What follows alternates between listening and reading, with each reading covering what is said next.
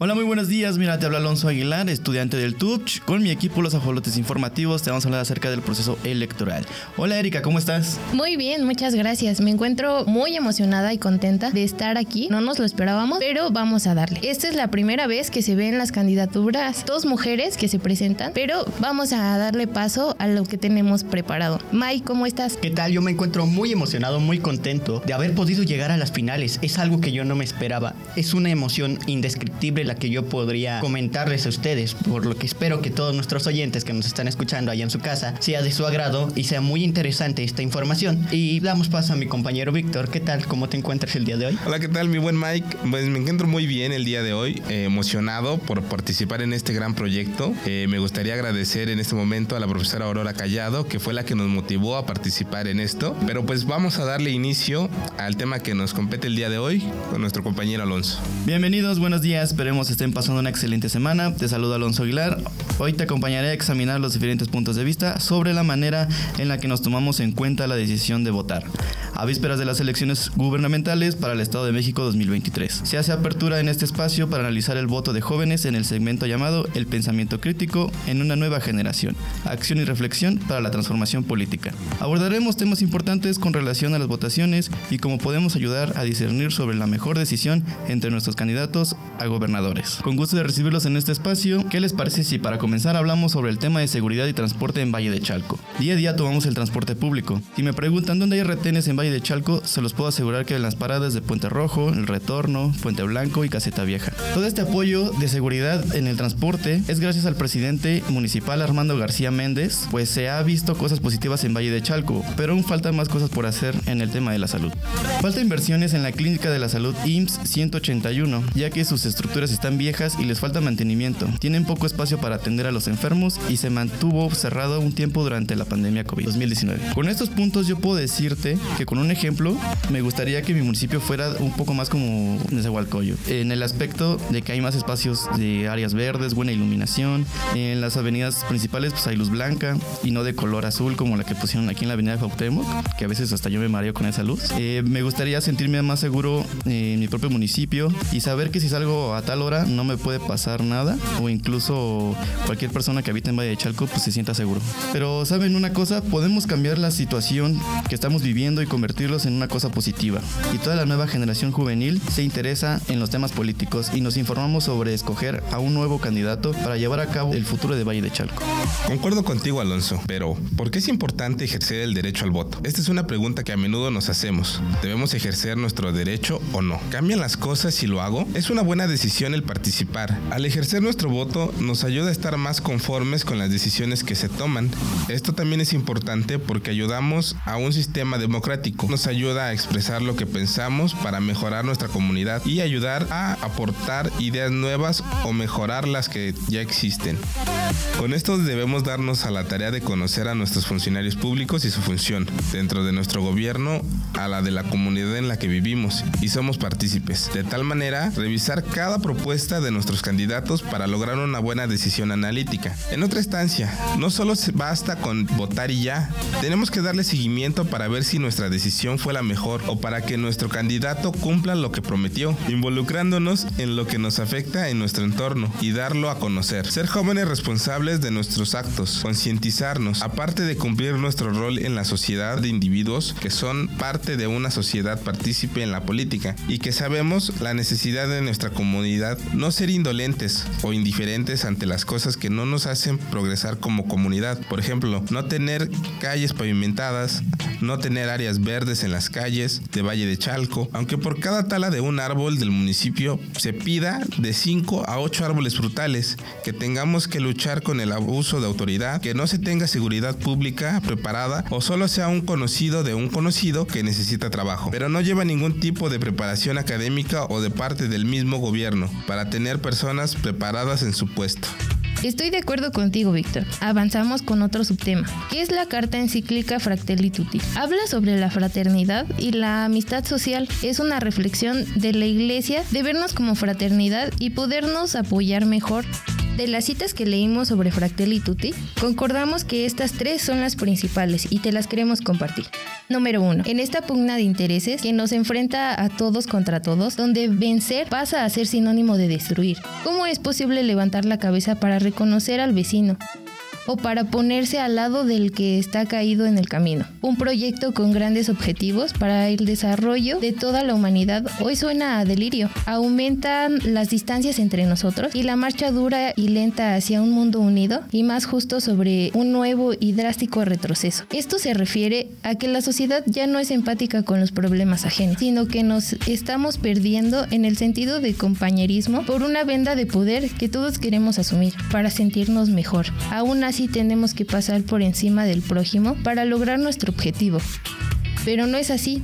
Tenemos que ver por nuestro bien sin afectar a nadie y hacer una cadena de apoyo para crecer como sociedad sin hacerle daño a nadie. Con esto damos paso a la siguiente cita. Cuidar el mundo que nos rodea y contiene es cuidarnos a nosotros mismos, pero necesitamos constituirnos en un nosotros que habita la casa común. Ese cuidado no interesa a los poderes económicos, que necesitan un rédito rápido. Frecuentemente, las voces que se levantan para la defensa del medio ambiente son acalladas o ridiculizadas, lo que son solo intereses particulares en esta cultura que estamos gestando, vacía, inmediatista y sin proyecto común, es previsible que ante el agotamiento de algunos recursos se vaya creando un escenario favorable para nuevas guerras disfrazadas detrás de nobles reivindicadores. Primero pensar y tratar de mejorar como sociedad porque los recursos son finitos y no tenemos la posibilidad de tenerlo. Y con esto la mayoría de las personas no pueden obtenerlo, solo las personas que tienen más oportunidades monetarias. Si trabajamos como sociedad para que todos tengan una oportunidad sería una convivencia más sana entre todas las personas, no creyéndose mejor que otros por su color de piel o estatus social, sino que todos tengamos las mismas oportunidades, trabajando como uno mismo. Así se reducirá la probabilidad que ocurra una guerra o un conflicto bélico entre sociedades o países. Actualmente nosotros como jóvenes tenemos el acceso a un conocimiento más general, no solo de una sola región, sino de varios lugares y así podemos darnos cuenta de cómo es la sociedad y poder trabajar conjuntamente para cambiar antiguos pensamientos de la sociedad y ver que todos tenemos el mismo derecho sin importar nuestra nacionalidad, apariencia o gustos, para no obtener un mejor futuro para nosotros, sino para nuestras nuevas generaciones. En el mundo actual, los sentimientos de pertenencia a una misma humanidad se debilitan y el sueño de construir juntos la justicia y la paz parece una utopía de otras épocas. Vemos cómo imperan una indiferencia cómoda, fría y globalizada, hija de una profunda desilusión que se esconde detrás del engaño de una ilusión. Creer que podemos ser todopoderoso y olvidar que estamos todos en la misma barca, este desengaño que deja atrás los grandes valores fraternos lleva a una especie de cinismo. Esta es la tentación que nosotros tenemos por delante si vamos por el camino de la desilusión o de la decepción. Jamás son el camino para devolver la esperanza y obrar una renovación, sino que es la cercanía, la cultura del encuentro, el aislamiento. Debemos de recordar lo que dice en el apartado anterior, que no somos todopoderosos y somos buenos en algunas cosas y en otras no. No somos perfectos. Si trabajamos todos juntos podemos obtener mejores beneficios y oportunidades para crecer. Ser más empáticos. Con esto ayudar a lidiar mejor con los conflictos de otros y solucionarlos juntos. Avanzamos con el tema del programa del día de hoy, con una recomendación sobre cómo podemos ayudarnos a saber qué decisión tomar y en qué nos podemos basar para hacerlo. Llevar a cabo un voto responsable. A veces creemos que son demasiados temas que no sabemos por dónde comenzar. Aquí te van cinco posibles puntos a tomar en cuenta para poder ayudarnos. Conocer los representantes de los partidos políticos. Investigar sus propuestas y su campaña de candidatura. Averiguar sobre su vida estudiantil y trayectoria profesional. A fin de que haya cumplido sus propuestas como candidato o que avances tuvo. La decisión debe de ser imparcial para con los candidatos. Estos son algunos puntos que podemos tomar en cuenta para tomar una decisión responsable. Dejamos los puntos siguientes para poder reflexionar sobre nuestro futuro. Tenemos que ser observadores, tener una visión crítica de la sociedad, involucrarnos con nuestra comunidad y planear un eje de acción. Interesarnos por un verdadero cambio para nuestro presente y futuro. Crear espacios para compartir ideas. Escuchar las voces de todos para saber cómo se siente la nueva generación. Esperemos este tema les haya sido de mucha ayuda y podamos entender mejor que el derecho del voto no se puede tomar a la ligera. Con esto, hacerlo de manera responsable si tenemos a una sociedad y a nuevas generaciones conscientes, críticas, objetivas e imparciales. Podremos crecer como sociedad por lo cual consideramos desde nuestra propia percepción, la juventud pasa por malos momentos y problemáticas bastante complejas en el ámbito de la acción política y la participación social, entre los cuales se encuentra la falta de credibilidad hacia las personas que ejercen la autoridad en nuestro país. Es así que a nosotros como jóvenes se nos ha puesto en un dilema tan desgastante, en lo cual tienen que optar por dejarse llevar en el mal manejo de la autoridad, ser parte de la transformación de la realidad o simplemente ser espectadores de la encarnada lucha por el poder. ¿Por qué pensamos de esta manera? Ya que el gobierno no ha tenido un trato directo con nosotros los jóvenes, o al menos con quienes no somos partes de su clientelismo político. Por lo cual, consideramos desde nuestra propia percepción la juventud pasa por malos momentos y problemáticas bastante complejas en el ámbito de la acción política. Ya estamos cansados de ver claramente la conducción que se le ha dado a nuestra comunidad, porque en este se ofrece mucho y no se efectúa nada. Debemos entender que la libertad es un valor que todos y cada uno de nosotros posee. Usémosla como estandarte, como sinónimo de responsabilidad y acción social. Y así es como cerramos este tema. Mi equipo y yo les agradecemos por habernos escuchado aquí en Radio Tubch, los ajolotes informativos. Eh, bueno, pues, ¿cómo se sintieron compañeros de esta transmisión, este podcast que hicimos?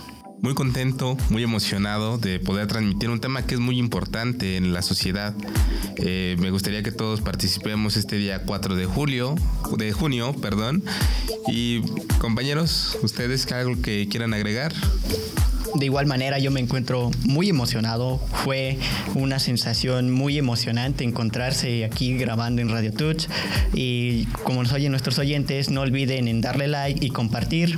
Y espero que haya sido de su agrado. Me encuentro muy contenta de poderles compartir un poco de la información que nos costó un poquito de trabajo recabarla. Espero se pongan a reflexionar un poco sobre las futuras decisiones que tenemos en nuestro país. Les agradezco a los que estamos aquí. Es una apoyo en conjunto y yo sé que lo vamos a lograr. Gracias. Con esto terminamos con Alonso. Muchas gracias por habernos escuchado y solo para recordarles que pues esto es una competencia y con el apoyo de ustedes podemos ganar eh, este concurso y bueno ya lo escucharon de los ajolotes informativos aquí en Radio Tubch y sigan la transmisión. Gracias.